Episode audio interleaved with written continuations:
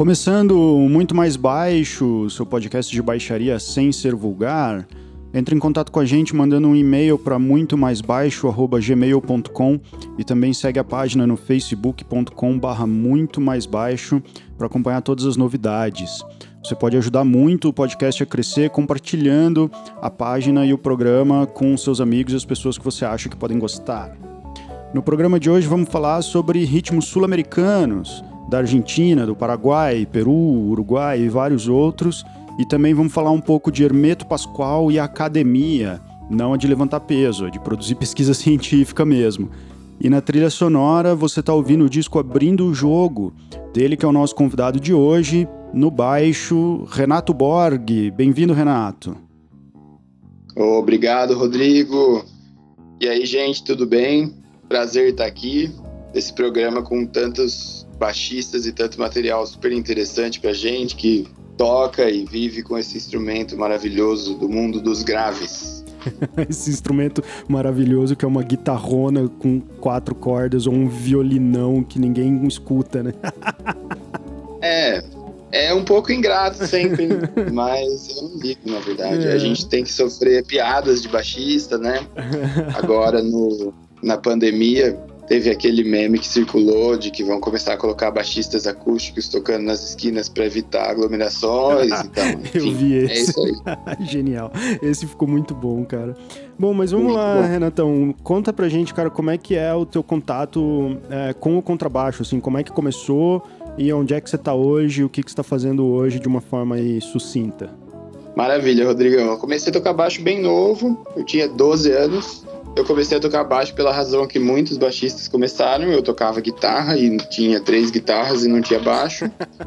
Aí eu falei, tá bom, eu vou pro baixo, mas foi muito bom para mim ter ido pro baixo, feito isso, né?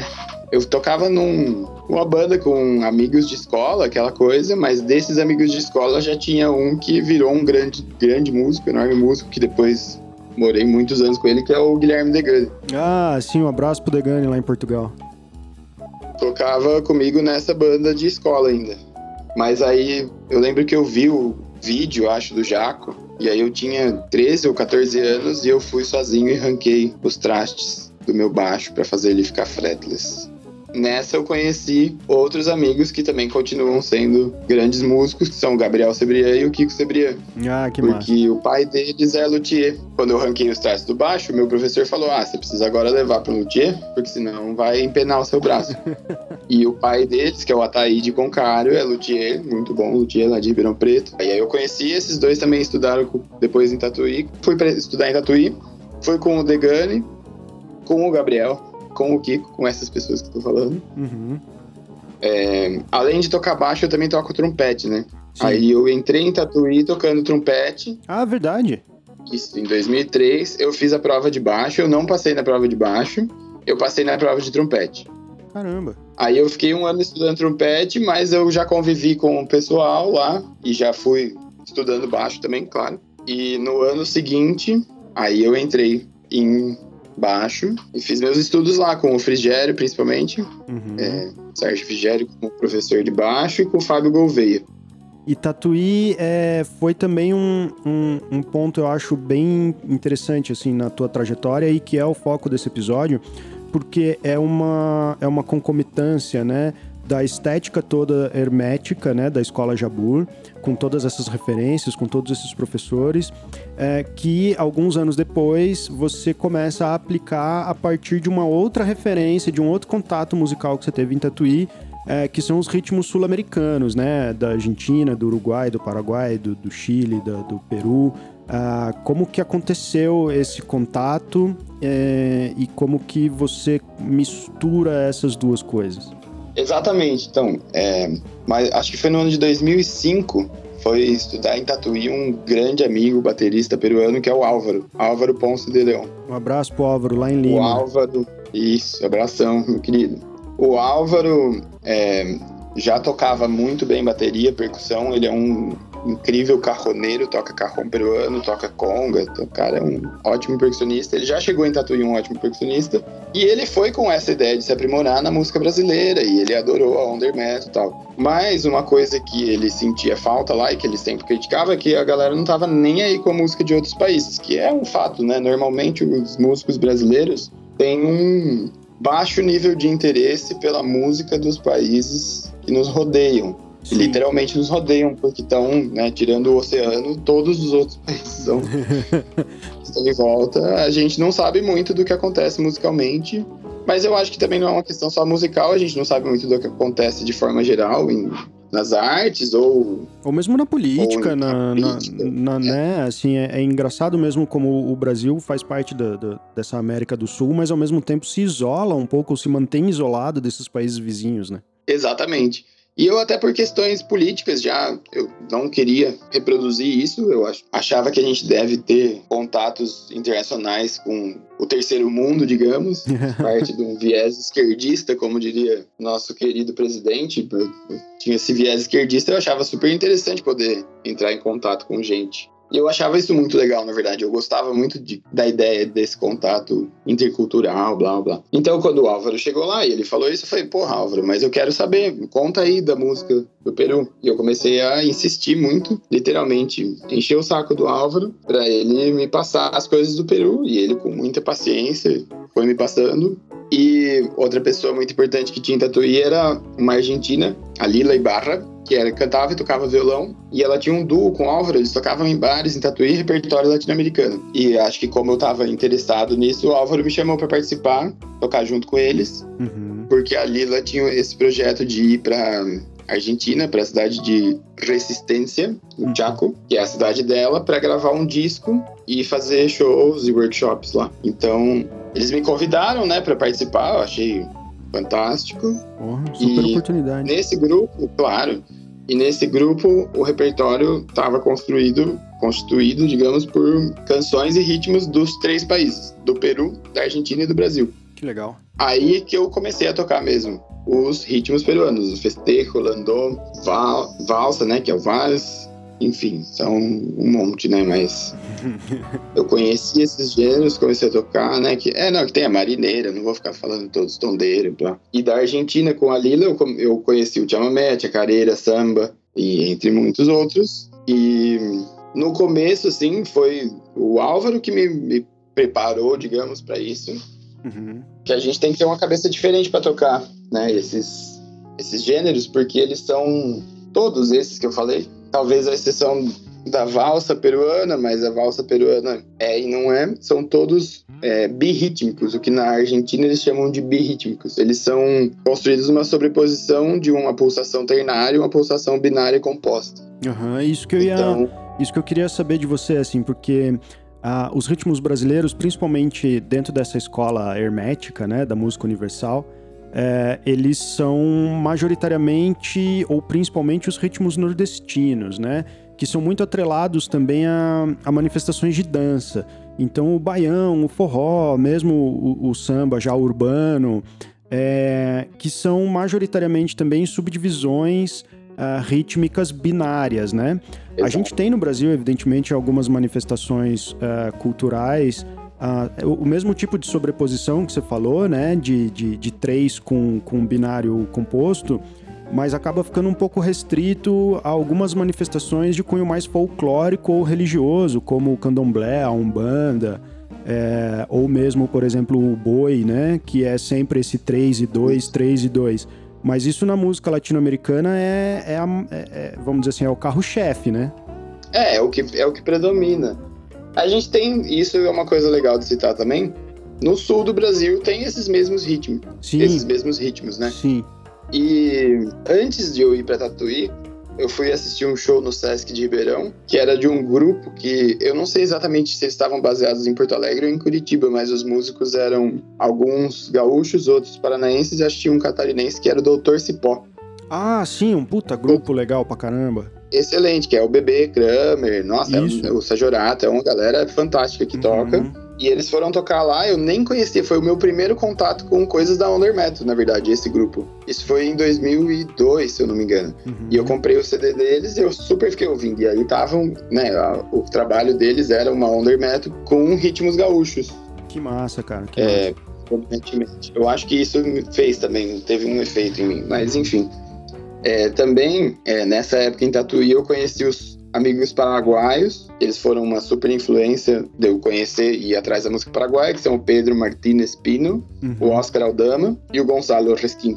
Fiquei muito amigo deles e fiz a mesma coisa que fiz com o Álvaro. Fiquei pedindo para eles me passarem né? Passa, passa para mim como que é a música paraguaia, como que toca isso, como que sente. Uhum. Mas essa questão da, eu acho que é, é, o principal do aprender a tocar esses ritmos que tem outra matriz, digamos, de outra matriz rítmica, uhum. é aprender a sentir eles, é a gente aprender a ouvir o som e sentir e pulsar eles da forma em que as, essas pessoas que tocam pulsam. Mas é isso, na verdade. É, foi uma. Eu demorei bastante, mas ao mesmo tempo foi uma questão de insistência em fazer, não é? E nada impossível. Uhum.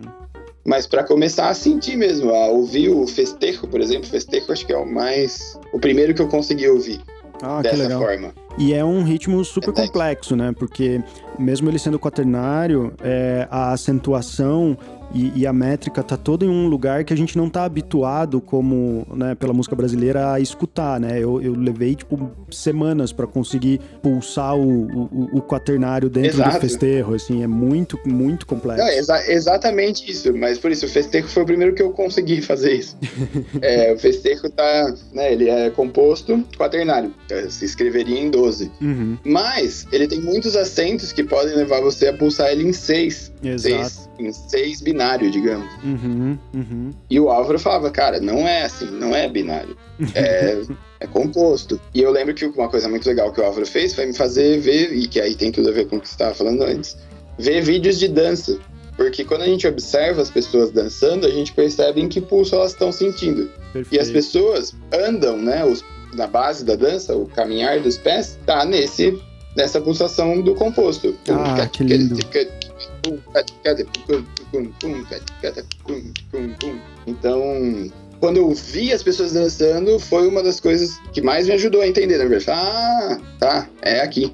Todos esses gêneros quase que a gente tem, assim, é, valsa é dança, minueto é dança, polka é dança, é, shot é dança, mazurca é dança, né? Todos esses nomes são nomes de passos e de coreografias de danças uh, populares ou de salão, né? E que daí é, é, um outro momento que a música se separa da dança e daí o, a, a, música instrumental uh, fica por si só, assim, mas mantendo o nome da dança. Então, acho que faz total sentido o que você disse, né? A hora que você vê o movimento da dança, que você acho que entende a métrica e a pulsação do ritmo, né? Sem dúvida. E nisso, pegando o gancho que você falou, porque vai aparecer de novo mais pra frente na nossa conversa, ter feito aulas em Tatuí com o André Marques e com o Kleber Almeida foi muito importante para mim nesse sentido, porque o Kleber e o André trabalhavam ensinando ritmos brasileiros, mas a forma deles é, de ensinar era muito de ensinar um ritmo que a gente vai terminar tocando dentro da estética do metal, ou seja, completamente né, extrapolado para modulações métricas, sobreposições, mas a forma, eles sempre falavam, você precisa aprender a tocar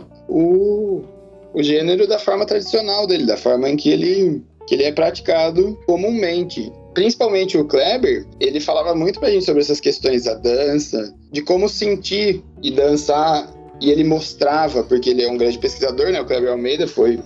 Naquela época a gente não tinha tanto acesso via internet Sim. a ver vídeos de tudo que está acontecendo no mundo inteiro. Então, ele é uma pessoa que foi, é, viajou pelo Brasil e foi pesquisando, gravando, aprendendo, filmando e aprendendo a fazer junto. E ao aprender a fazer junto, ele aprendeu não só uma figura rítmica, esquemática, isométrica, né? Perfeito. Que não é o que a gente ouve. Uhum. Ele aprendeu a prática, ele aprendeu na prática uhum. e aprendeu a prática. E ele passava isso pra gente dessa forma. Então, como eu já tinha pego essa metodologia com eles para estudar os ritmos brasileiros, quando eu fui estudar os ritmos peruanos ou argentinos ou paraguaios, eu segui a mesma ideia. Perfeito. Que é essa, né? Que é, não é, sei lá, pegar um método ou, ou se fazer uma transcrição das figuras e pronto. É, realmente observar o movimento, como se dá o movimento de tocar, principalmente nas percussões e na dança, né? Porque eu acho que o baixo. Uhum. Claro que, por exemplo, na música peruana tem baixo, é, já desde a década de 60, pelo menos. A gente ouve baixo nas gravações e são excelentes baixistas, mas o baixo sempre está atrelado à percussão. E eu acho que observar o movimento do percussionista, não só o som, observar ouvir o som e observar o movimento faz a gente entender como ele sente Legal. aquilo que ele está tocando, para a gente poder tocar sentindo daquela mesma forma, né?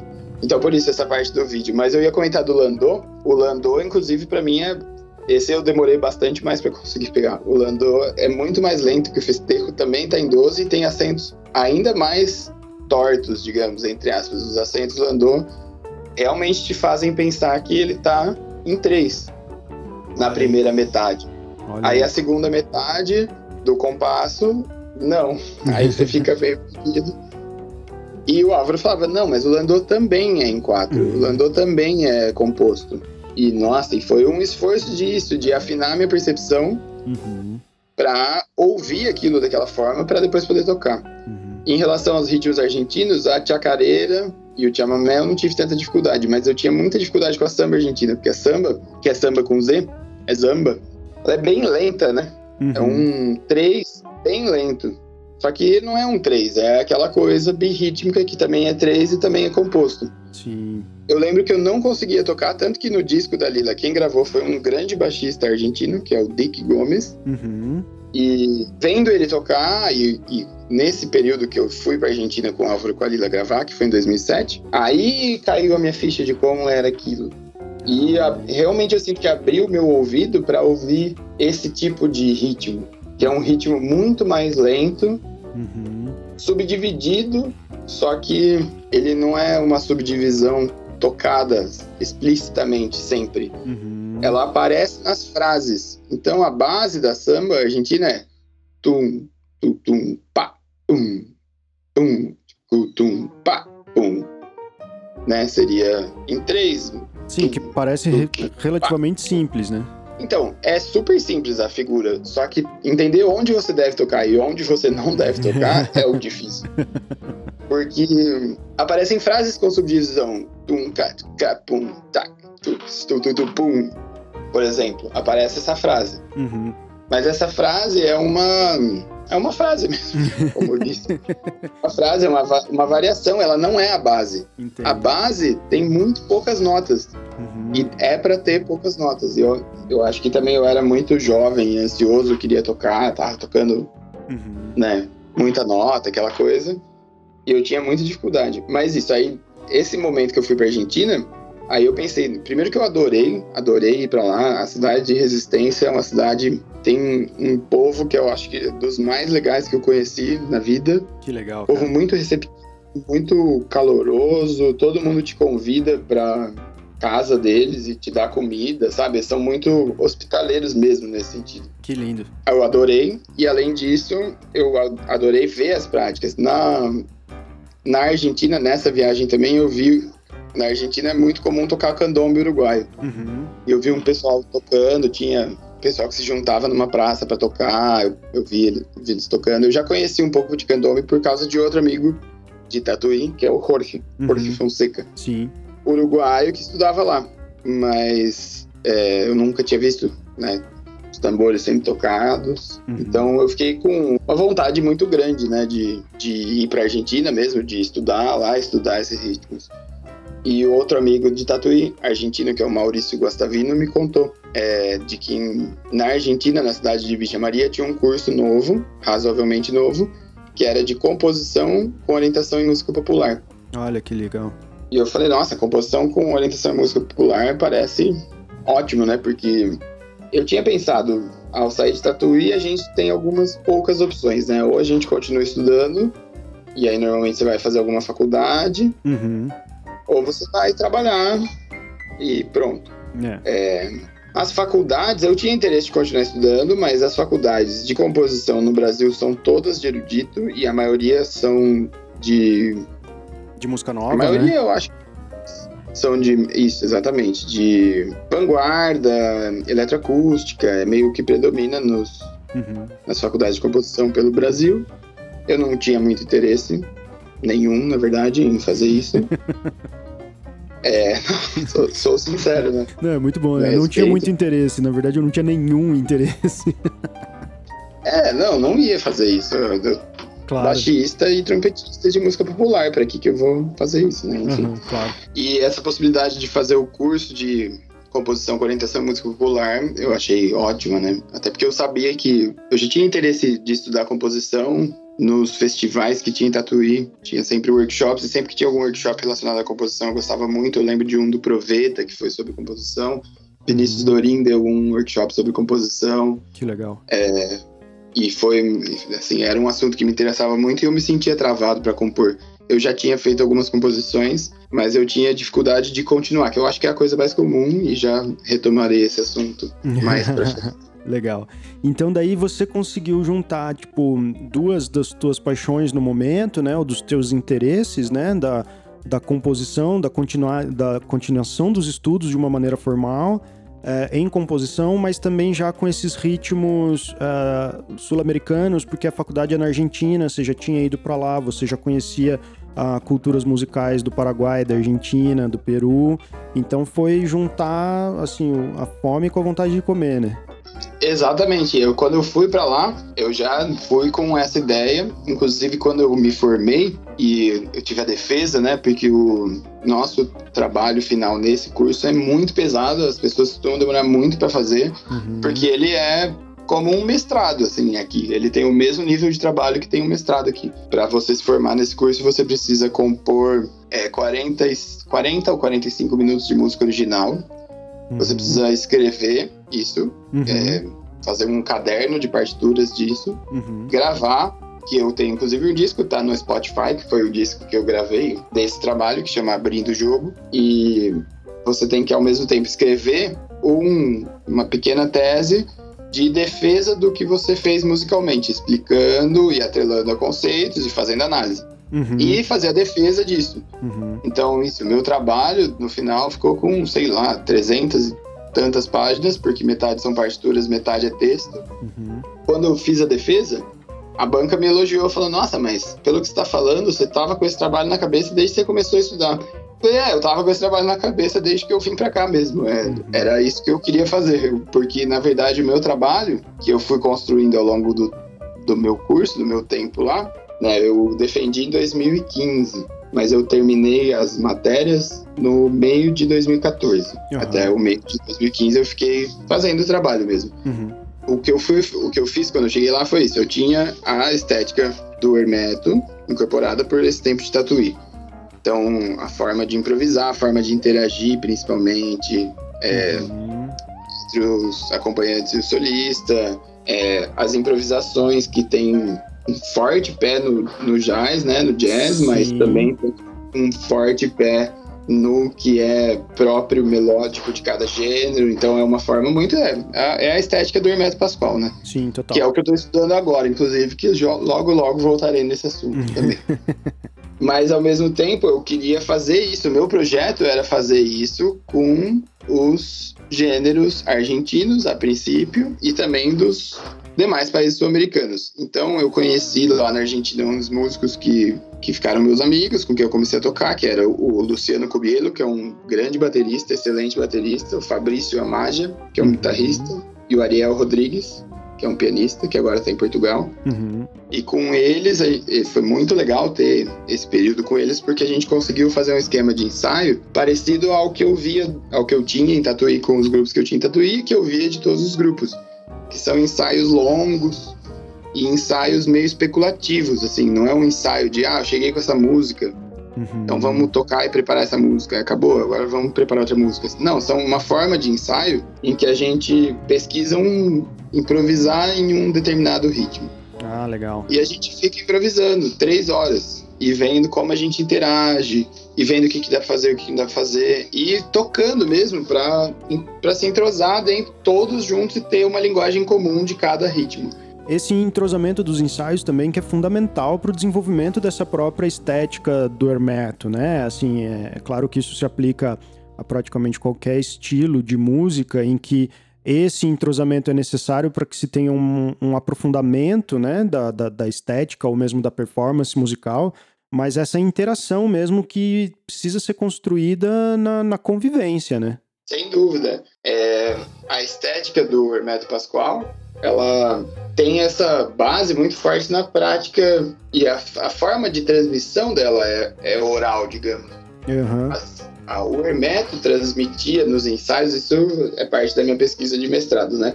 Mas o, o Hermeto transmitia para os músicos nos ensaios a forma que ele queria ou que ele concebia que deviam ser tocados os gêneros Sim. E o André Marques passou isso pra gente em Tatuí nas aulas de ritmos brasileiros. É, ah, não, quando a gente fazia os ensaios com o Hermeto, a gente fazia assim, assim, assado. Uhum. O Hermeto mandava a gente ficar tocando e, e eu reproduzi isso da minha forma possível, dentro das minhas possibilidades, na Argentina com esse grupo.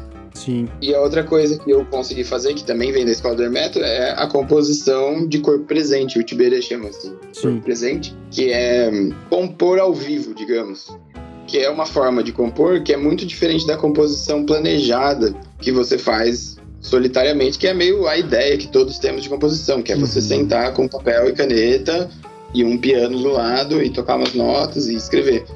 Essa forma de composição, ela se dá como um improviso da composição inteira em grupo, uhum. feito por mim. É um improviso que eu faço com o grupo, digamos. Sim. Então, eu falo uma harmonia, toca essa harmonia. Aí eu faço uma melodia e falo pro guitarrista, toca essa melodia.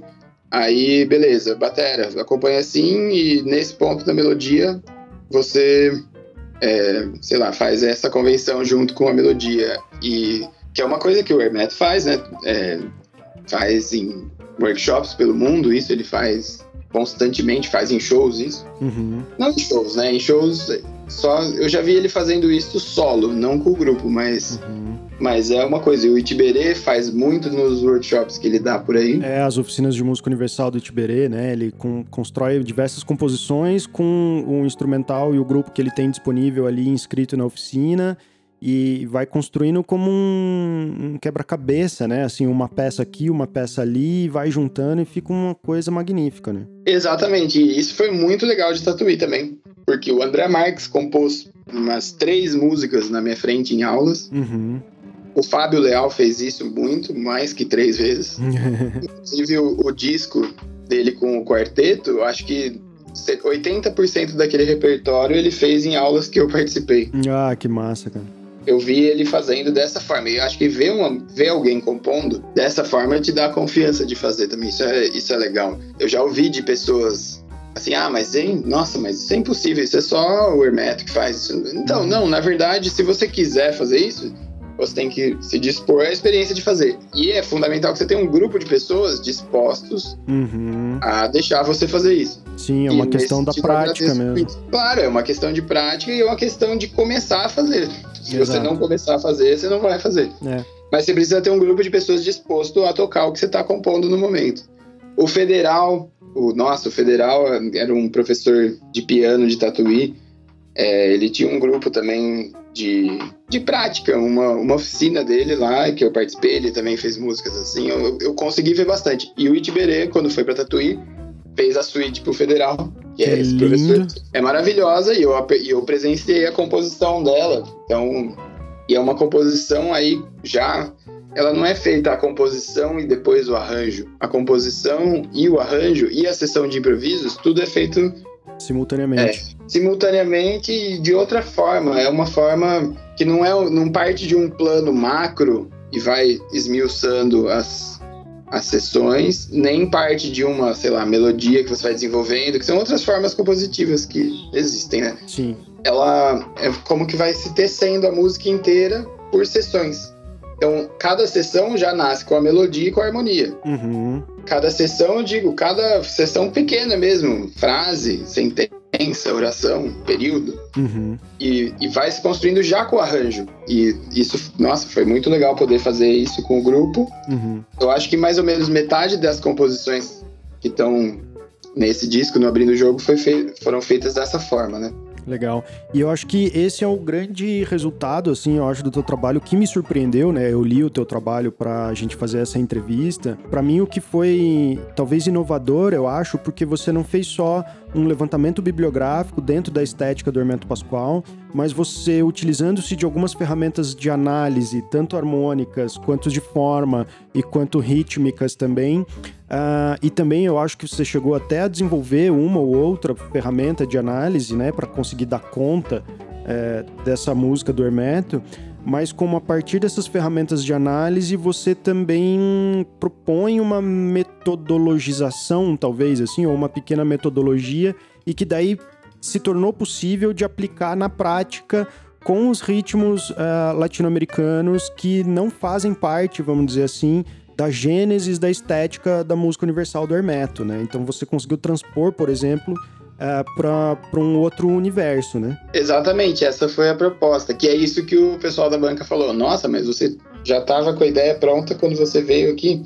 Não é que eu estava com a ideia pronta porque a gente desenvolve a ideia no fazer, uhum. mas o cerne da ideia era esse mesmo, é o método que o André Marques principalmente passava nas oficinas de ritmos brasileiros, mas que também era semelhante ao que o Fábio Leal passava nas suas aulas de repertório e o Kleber Almeida nas suas aulas de percussão. Essa forma de aprender uma linguagem, né, uma musicalidade determinada de um, de um gênero, de um ritmo, uhum. é, um, que é uma forma em que a gente vai nos. Ah, no, no mínimo mesmo, no, no nas células, nas menores células que compõem, nos gestos e nos, nas curvas melódicas e etc. Uhum. É a forma que eles ensinam. E é uma forma bastante analítica, bastante estruturalista, quase. Uhum eu acho que ela sozinha, às vezes, quando você lê o trabalho, e eu já ouvi isso de crítica, e eu já tive que falar num congresso que eu participei na Argentina, parece que, ah, não, então é só fazer isso e pronto. Mas não é só fazer isso também. É, é fazer isso imerso no mundo daquele, daquela sonoridade. Sim, sim. Então, ao estar tá ouvindo muito, se você está ouvindo muito aquilo e está tocando aquilo, fazer esse trabalho analítico permite que você adquira essas pequenas ideias, esses pequenos, não sei como dizer, unidades musicais que vão construir aquela estética, mas isso isoladamente não tem muito sentido mesmo. Sim, eu acho que esse é o grande ponto de equilíbrio do teu trabalho, assim, porque é, ele parte do reconhecimento de que uma prática é necessária, ou seja, Uh, o fazer não, não, não é substituível por nenhum livro ou por nenhum método ou por nem, nenhuma literatura existente, mas ao mesmo tempo você conseguiu, é, através de ferramentas de análise, é, botar um, um, método e um caminho. Então, assim, um não funciona sem o outro. Então, não é exclusivamente um processo intuitivo, também não é exclusivamente um processo metodológico. É as duas coisas, né? Eu acho que esse equilíbrio ficou muito bem colocado no trabalho, assim. É, eu não sei nem se são necessárias as duas coisas. O Hermeto e o pessoal não, não fez o lado metodológico, analítico, acadêmico. Eles fizeram só o lado intuitivo. O uhum. que eu uhum. acho que é legal de fazer, o outro é pra gente poder levar isso pra academia. Uhum. Que aí é, por, é um interesse meu, e não só meu, porque tem várias pessoas trabalhando isso academicamente, mas de que isso esteja na, na, na academia, que esse conhecimento seja visto pela academia como parte do acervo de conhecimentos da música popular. Claro. Mas eu, eu não acho que seja necessário você fazer esse, esse processo analítico. Só que é muito legal fazer ele. E o André, sem uma preocupação acadêmica, fez, na verdade, a metodologia, o Hermeto fez. Sim. O André fala isso, é, o Hermeto fez essa metodologia para ensinar os músicos que iam tocar com ele, que não eram nordestinos, a tocar os ritmos nordestinos. Perfeito. O Jovino o Santos Neto, foi pianista do Hermeto, acho que de 79 até 93, mais ou menos. Ele, ele conta isso, que ele era biólogo e tocava piano erudito. Ele uhum. aprendeu tudo com o Hermeto. Isso, inclusive ela, a metodologia o... da, da cifragem do Hermeto, né? Claro, ele, ele adaptou a cifragem do, do, jazz, né, a cifragem americana, digamos, para melhor expressar o pensamento harmônico dele. Uhum. Então ele foi fazendo isso.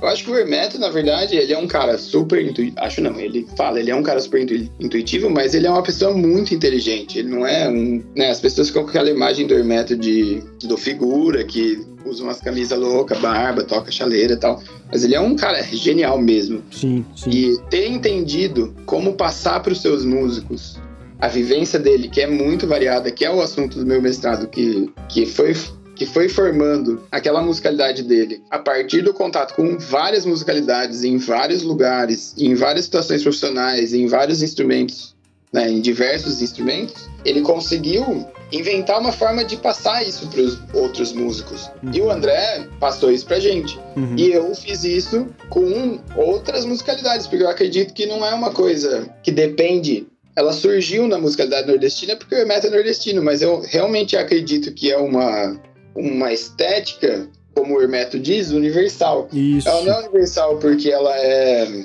que ela tá no universo inteiro, nem porque abarque todas as musicalidades do mundo. Isso seria bobeira. Ela é universal pela possibilidade de continuar ampliando o seu próprio universo. Então, aquela estética, ela pode incluir qualquer musicalidade, desde que você tenha essa forma de se aproximar das musicalidades, né? E é claro que a forma de se aproximar da musicalidade é o que determina a estética. Tanto que tem, por exemplo, uma colombiana que chama Cláudia Gomes. Uhum.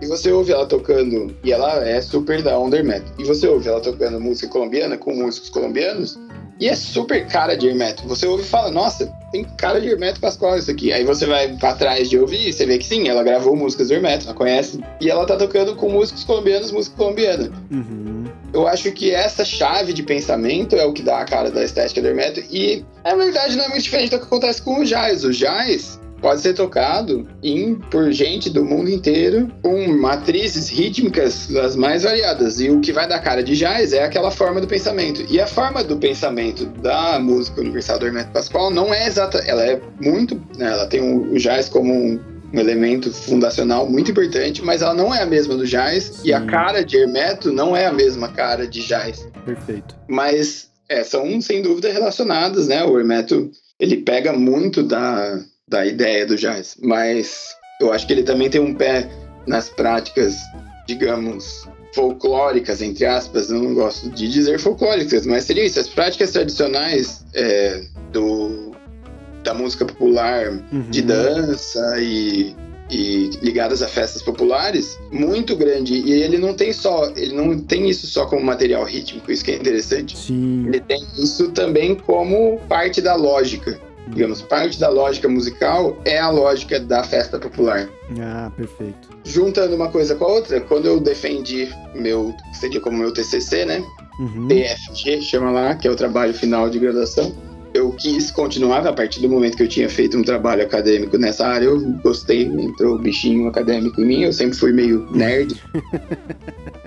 Aí eu vim para cá de volta pro Brasil e eu tô na Unicamp fazendo mestrado e o meu mestrado é justamente sobre a construção da estética do Hermeto. Agora eu parei de pensar em extrapolar uhum. aquela estética, que foi o, o, que eu fiz na graduação. Uhum. Foi exatamente o que você falou. Eu extrapolei a estética para abarcar outros gêneros. Uhum. E eu fiz um foi exaustivo fazer, na verdade. Eu acho que me deu muito mais trabalho do que o mestrado que eu tô fazendo agora. Porque eu peguei de discografia, eu levantei discografia de cada um dos gêneros que eu ia falar, e fiquei muito tempo ouvindo a discografia e fazendo um levantamento mesmo do que, que, eu, que, que eu podia mostrar no, nas gravações que era constitutivo. Então, sei lá, para dar um exemplo, na polca paraguaia tem a quartina uhum. do pulso binário. Uhum. A quartina, que quando a gente escreve ela no 3, ela vai começar no 1 e terminar no, me, no, no contratempo do 2. Sim. Mas a execução da quartina da polca é diferente da execução da quartina da chacareira. Ah! e, nossa, e como eu escrevo isso, eu não consegui dar conta de escrever isso. Hoje eu sei, né, depois de me aprofundar mais em questões acadêmicas, que tem gente que usa é, software para isso, né? Uhum. Você coloca lá um software você consegue quantizar e ver as proporções de distância uhum. entre cada nota e falar, ah, claro, por isso que o swing dessa é paradatá, paradatá, parabapá, parabapá, e o swing da outra é tacatatacatatá, tacatatacatatá, que é outro swing, na verdade. E uhum. essa questão do swing é o mais complexo de tudo, uhum. mas, ao mesmo tempo, é o que dá vida à música, é o que faz com que não sejam figuras é, esquemáticas de uma divisão do tempo que não ocorre daquela forma em nenhuma circunstância. Sim. E no meu trabalho isso ficou faltando porque eu não tinha mesmo ferramentas, mas eu fiz um, mas eu fiz um levantamento muito grande de discos e eu acho que o legal de ter sido um trabalho que não é só o escrito, senão também é musical, é que na gravação você ouve como são Sim, a diferença das coisas. Eu acho que, na verdade, Renato, não ter a ferramenta, essa quantitativa que você disse, para escrever, mostrar na escrita musical a diferença das duas interpretações, ela, na verdade, eu acho que reforça ah, o quão deficiente é o sistema de escrita musical e que, na verdade, por mais que a gente consiga escrever, a música precisa ser, em última instância, vivenciada, tocada e aprendida na prática. Não, sem dúvida. É, a transcrição como ferramenta analítica, ela tem seus limites. Eu acho, eu defendo que a transcrição é muito boa para certas coisas, mas de forma alguma a transcrição é exaure o tema, né? Ela consegue ser exaustiva na sua análise da- do, do material musical como um todo. Para fazer análise rítmica só com esquemas das figuras rítmicas que são proporcionais, né?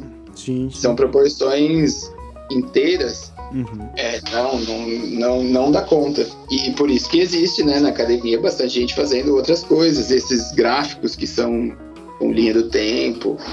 Enfim, tem várias outras formas de fazer. Mas ainda assim, nenhuma delas te ensina a prática musical. O que te ensina a prática musical é a prática musical. Perfeito. Aquilo serve para você entender, que eu acho que esse é o dever do acadêmico mesmo, buscar entender. Mas entender é, não é praticar, refletir sobre a prática não é fazer a prática, né? Então acho que isso a gente tem, tem que ter clareza sobre isso. Legal, Renato. Concordo plenamente, então, com essa questão da prática musical.